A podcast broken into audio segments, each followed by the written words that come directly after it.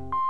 Londres ha lanzado dos torpedos contra la línea de flotación del Brexit. Cada día que pasa un acuerdo comercial del Brexit se desvanece. En las últimas horas, el gobierno británico ha multiplicado los mensajes de que no temen que finalmente no se halle un acuerdo. La noticia saltó en medio de una semana crucial para el Brexit al inicio de la última ronda de negociaciones entre Londres y Bruselas. La presidenta de la Comisión Europea, tras los últimos desencuentros entre Bruselas y Londres, ha reprochado al gobierno de Boris Johnson su intención de modificar Desde la sala de redacción de la tercera, esto es Crónica Estéreo.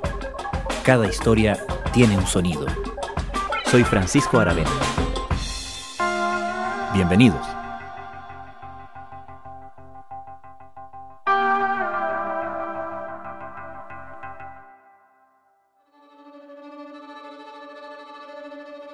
Después de sucesivos intentos por llegar a un acuerdo de salida entre el Reino Unido y la Unión Europea, que incluso hicieron caer a su antecesora Theresa May, fue el primer ministro Boris Johnson quien logró sellarlo. Ahora, a poco más de tres meses del plazo en que los efectos de dicha salida comiencen realmente a sentirse, el mandatario británico sorprende con una ley regulatoria de los mercados internos que derechamente contraviene lo acordado con la Unión Europea. Entre acusaciones de atropello al derecho internacional y recriminaciones desde su propio partido, Boris Johnson parece empecinado en imponer sus términos. Pero, ¿cuáles son sus términos finalmente? ¿Qué busca Boris Johnson? ¿Podrá salirse nuevamente con la suya?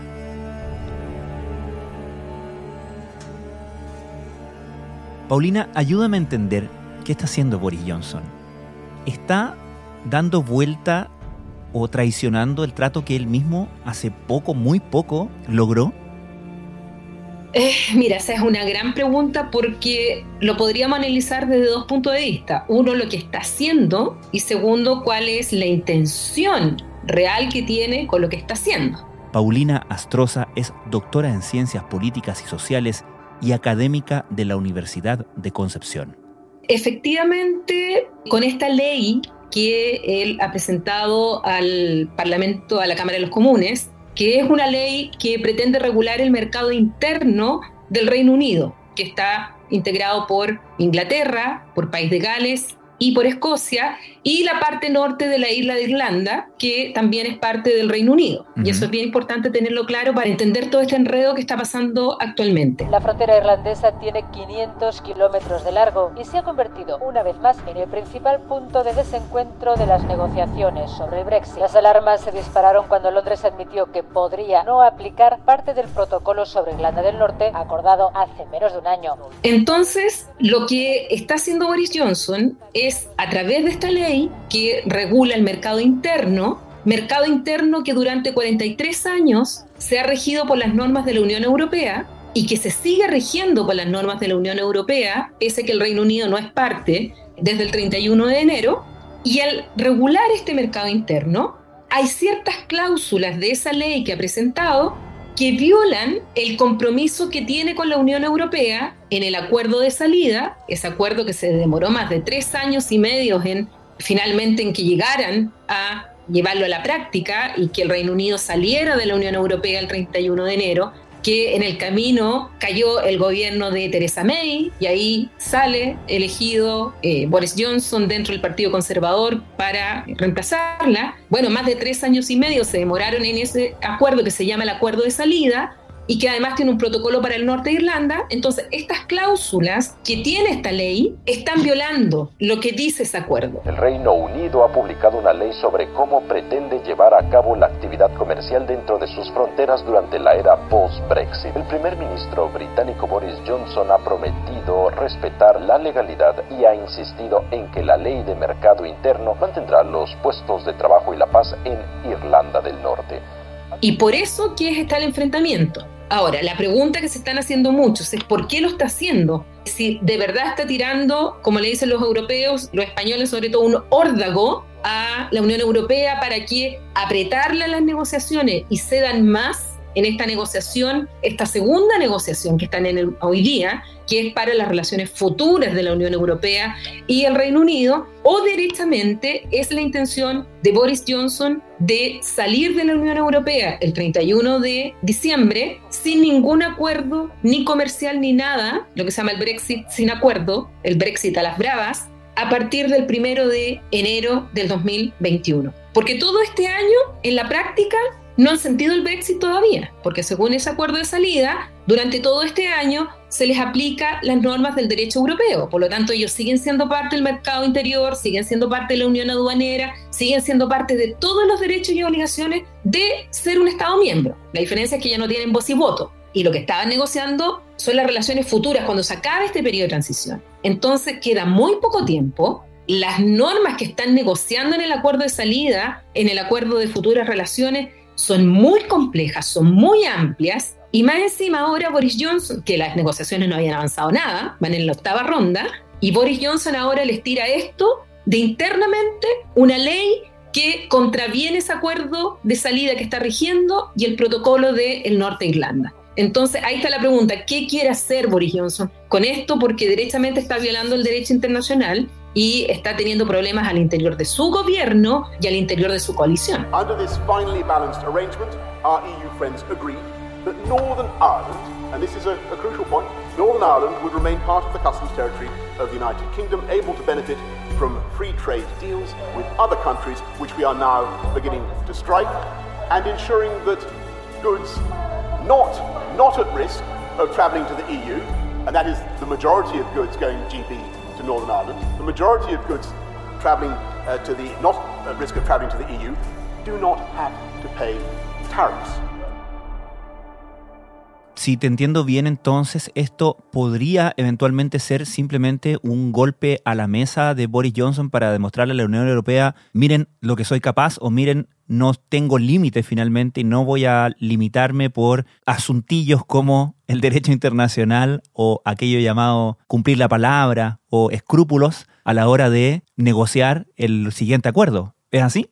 Exacto. Yo creo que por una parte hay un sector que piensa eso, que en el fondo lo que está haciendo es apretar a la Unión Europea, porque además en tiempo de pandemia los efectos económicos han sido terribles, tanto, bueno, para todo el mundo, pero en especial para Europa, y Boris Johnson lo que quiere es que en varios temas donde no tienen acuerdo, las posiciones están súper encontradas, la Unión Europea desde el día cero dijo, estas líneas rojas yo no voy a ceder, materia de pesca, por ejemplo, o en materia de lo que se llama la cancha pareja en cuanto a la parte comercial y económica, lo que llaman el level playing field, que es que el Reino Unido no, ahora al no ser parte de la Unión Europea, establezca ayudas estatales, por ejemplo, que baje su régimen fiscal, que no cumpla con las normas medioambientales. Bruselas advierte al Reino Unido de que abandone su controvertido plan de Brexit, que infringe la ley o habrá sanciones.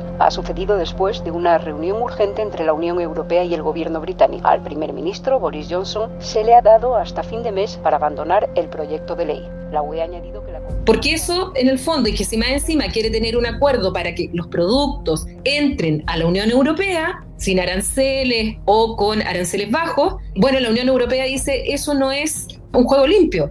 Lo que la Unión Europea quiere evitar es que el Reino Unido se transforme en la fábrica de Europa que muchas empresas mm. se vayan a el Reino Unido porque no cumplen con medidas tan altas de medio ambiente, derechos laborales, más encima pagan poco impuesto y después más encima entran por el acuerdo con la Unión Europea. Entonces, Europa dice, estas son mis líneas rojas. Entonces algunos plantean que esto que está haciendo Boris Johnson, y con tan poco tiempo para llegar finalmente a un acuerdo entre la Unión Europea y el Reino Unido para no salir sin acuerdo. ¿Cuál es ese plazo, perdón? El 31 de diciembre de este año debe estar ya listo para entrar en vigencia. O sea, aprobado por el Parlamento. Claro, tiene que estar aprobado por el Parlamento británico, por el Parlamento europeo, por el Consejo Europeo, por el Consejo de la Unión Europea, que es otro órgano, y por los parlamentos nacionales de los Estados miembros de los 27. It cannot be unilaterally changed.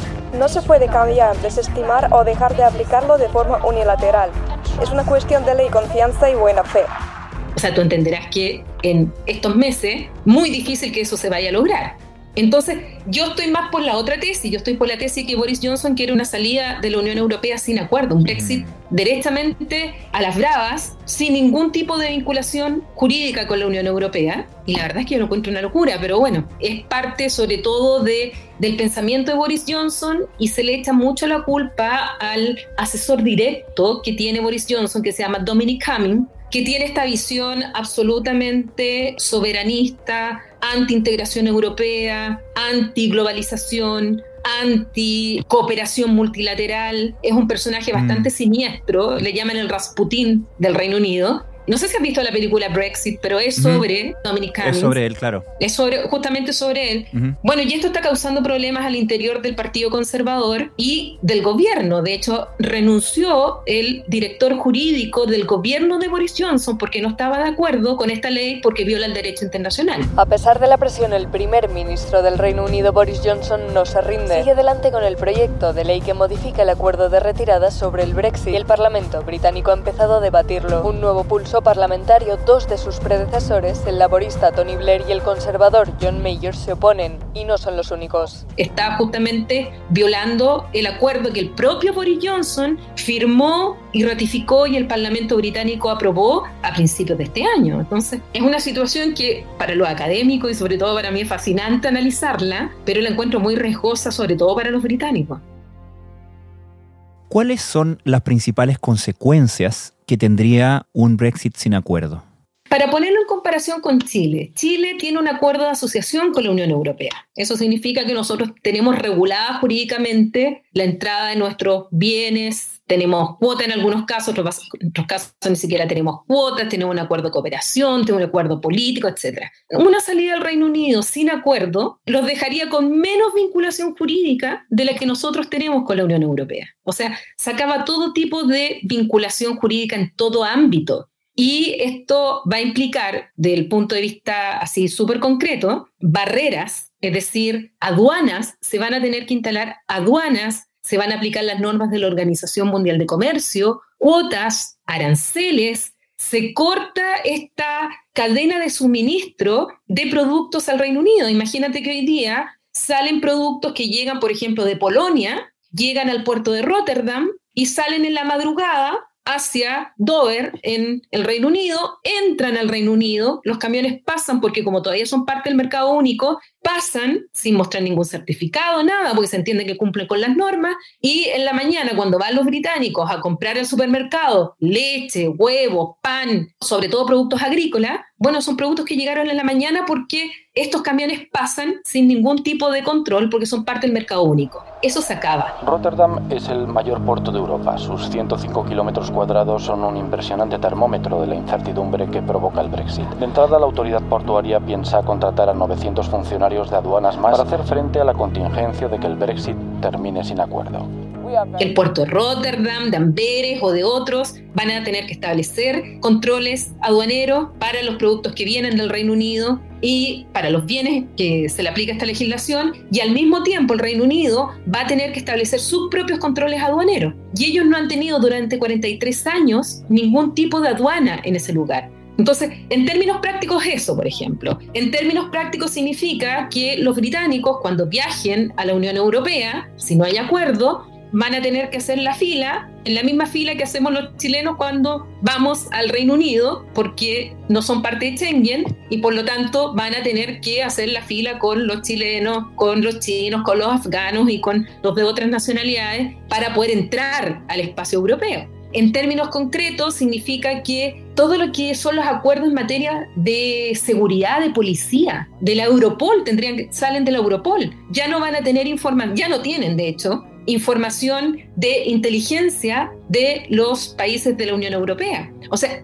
hay una infinidad de consecuencias que los británicos todavía no perciben porque hasta el día de hoy el Brexit en la práctica no se ha producido. El Brexit se va a producir el primero de enero del 2021, que si no hay acuerdo, de verdad que va a ser muy complejo porque de un día para otro van a ser un tercer estado en que solo se aplican las normas de la Organización Mundial de Comercio Bueno, ¿cómo van a despegar los aviones, por ejemplo, de aeropuertos del Reino Unido con dirección a Europa, si ya no van a estar dentro del espacio europeo común? Si es que no hay un acuerdo o se persiste lo que viene pasando ahora, debería reintroducirse controles fronterizos entre la República de Irlanda e Irlanda del Norte. Eso dañaría el acuerdo de paz del año 98 y eso podría concitar a nuevos brotes de violencia. Las universidades van a perder todo lo que significa también el financiamiento, o sea, las becas Erasmus, el financiamiento de la Unión Europea, ya hoy día ya no están restringidos, estarían mucho más restringidos. Son muchísimas las consecuencias prácticas y que ahí sí que los británicos van a dar cuenta de lo que es el Brexit. De que votaron finalmente. Y lo que votaron, y mucha gente, incluso hoy día, yo leo en la prensa británica, entrevistan a gente y muchos dicen, oiga, yo lo que voté cuando voté a favor del Brexit no es esto. Entonces le dicen, bueno, pero se lo dijimos. Sí, pero es que yo pensé que era, no, esto es. Ahora, si no llegan a un acuerdo, va a ser mucho peor. Y las consecuencias económicas van a ser para el Reino Unido como también para la Unión Europea. Pero esto es una relación asimétrica. Y a veces parece que el Reino Unido no tiene conciencia que es una relación asimétrica. Es un Estado contra 27, no es uno a uno. No es Unión Europea, Reino Unido, son 27 Estados donde está la, economía mayor, que es Alemania, contra el Reino Unido en esta negociación. El ministro de Finanzas alemán Olaf Scholz ha asegurado que será Reino Unido el que sufra las consecuencias si las conversaciones comerciales con la Unión Europea no llegan a buen puerto. El ministro alemán aseguró que un Brexit sin acuerdo tendrá graves consecuencias para la economía británica. Además, añadió que el objetivo de la Unión Europea es llegar a un consenso con Reino Unido en base a los acuerdos existentes el Reino Unido se está retirando de 27 estados con los que ha estado unido 43 años. La Unión Europea solo con uno, que es importante, cierto, pero es con uno. Por su parte, Bruselas ya ha advertido que hay pocas posibilidades de alcanzar un nuevo tratado comercial si el Reino Unido no rectifica antes. Hablemos un poco, Paulina, del frente interno de Boris Johnson. Tenemos a todos los ex primer ministros vivos, si no me equivoco, manifestando sus reparos a esta ley, esta última movida de Boris Johnson. Tenemos a dos ex cancilleres conservadores, tenemos a dos ex fiscales generales manifestando todos su preocupación por esta jugada de Boris Johnson. ¿Qué costo tiene para Boris Johnson esta última maniobra? Uf, es que con Boris Johnson ha sido todo tan impredecible porque durante toda su carrera política ha tenido más o menos el mismo perfil sale con esta jugada y la verdad es que sale ganando muchas veces. Mm. Tanto así que, pese a todo lo que hizo en un momento, cuando llamó a las elecciones anticipadas, logró recuperar la mayoría absoluta en la Cámara de los Comunes que había perdido Teresa May cuando había hecho la misma jugada. Ella también había llamado a elecciones anticipadas pensando en que iba a aumentar los escaños y de hecho los perdió, perdió la mayoría. Boris Johnson llama a una elección anticipada cuando se le rechaza su negociación con la Unión Europea y logró en esa elección anticipada superar por varios escaños la mayoría, por lo tanto tiene una mayoría cómoda dentro del Parlamento hasta el día de hoy. Eyes to the right 340, the nose to the left 263. La iniciativa de legislar ya logró aprobarla con un amplio margen a favor Boris Johnson. Hubo una veintena de parlamentarios Tories, conservadores, que votaron en contra, dentro de ellos justamente Teresa May, que ya es parlamentaria, con un discurso muy duro en contra de Boris Johnson. Tú sabes que la, venganza se sirve en plato frío, así es que aquí eh, Teresa May está ahora, es la otra vuelta la que se está viendo.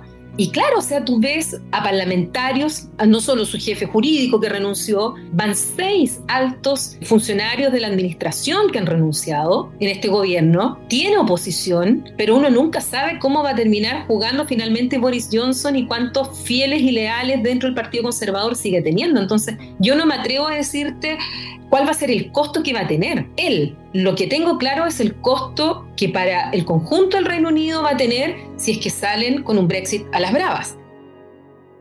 Ahora se está empezando a usar el término Brovid en la prensa británica, porque Brovid en el fondo es el Brexit más la COVID. Hmm. Primero los eurodiputados británicos que se marchan con el Brexit en enero y después la pandemia de coronavirus y el cierre de las fronteras europeas y de todo el mundo. En el sentido que si se produce esta salida sin acuerdo, los efectos económicos van a ser tremendos, que se van a sumar a los tremendos efectos económicos que ya está viviendo el Reino Unido por la COVID.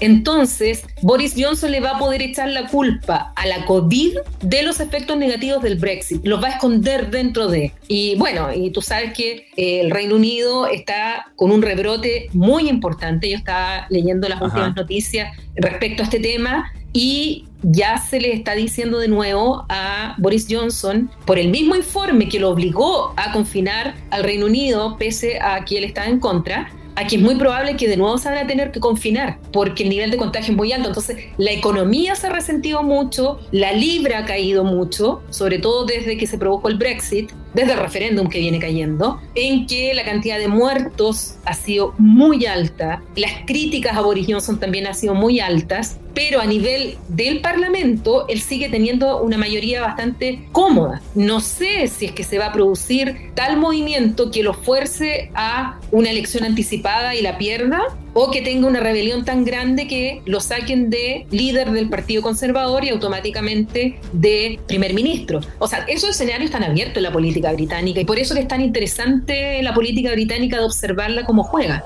Hay que salvar la Navidad, ha dicho literalmente el primer ministro británico Boris Johnson para justificar el endurecimiento de las restricciones que entran en vigor en el noreste de Inglaterra. Los casos de coronavirus crecen de forma exponencial. Desde viernes, más de 2 millones de personas no podrán socializar más allá del núcleo familiar. El gobierno ha anunciado además que destinará casi 3.000 millones de euros adicionales para preparar el sistema de salud para un otoño que se anuncia muy complicado.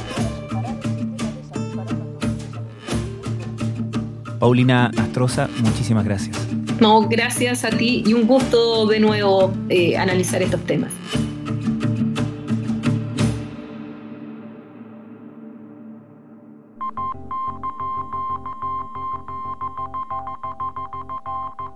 Crónica Estéreo es un podcast de La Tercera. La producción es de Rodrigo Álvarez y Melisa Morales. Y la edición de quien les habla, Francisco Aravena. La postproducción de audio es de Michel Poblete. Nuestro tema principal es Hawaiian Silky de Sola Rosa, gentileza de Way Up Records. Nos encontramos pronto en una nueva edición de Crónica Estéreo.